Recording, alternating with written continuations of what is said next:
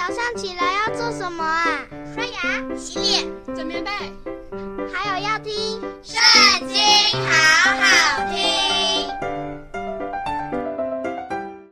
大家好，欢迎收听《圣经》，好好听。今天我们要一起读《历代志上》第十四章，开始喽。泰尔王希兰将香柏木运到大卫那里，又裁剪石子和石匠、木匠给大卫建造宫殿。大卫就知道耶和华坚立他做以色列的王，又为自己的名以色列使他的国兴旺。大卫在耶路撒冷又立后妃，又生儿女。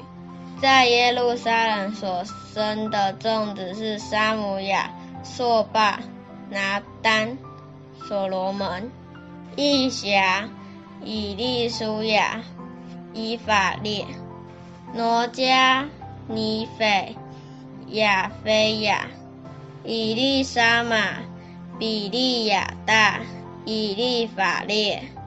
非利士人听见大卫受膏做以色列众人的王，非利士众人就上来寻索大卫。大卫听见，就出去迎敌。非利士人来了，布散在立法音谷。大卫求问神说：“我可以上去攻打非利士人吗？你将他们交在我手里吗？”耶和华说：“你可以上去，我必将他们交在你手里。”非利士人来到巴利皮拉星，大卫在那里杀败他们。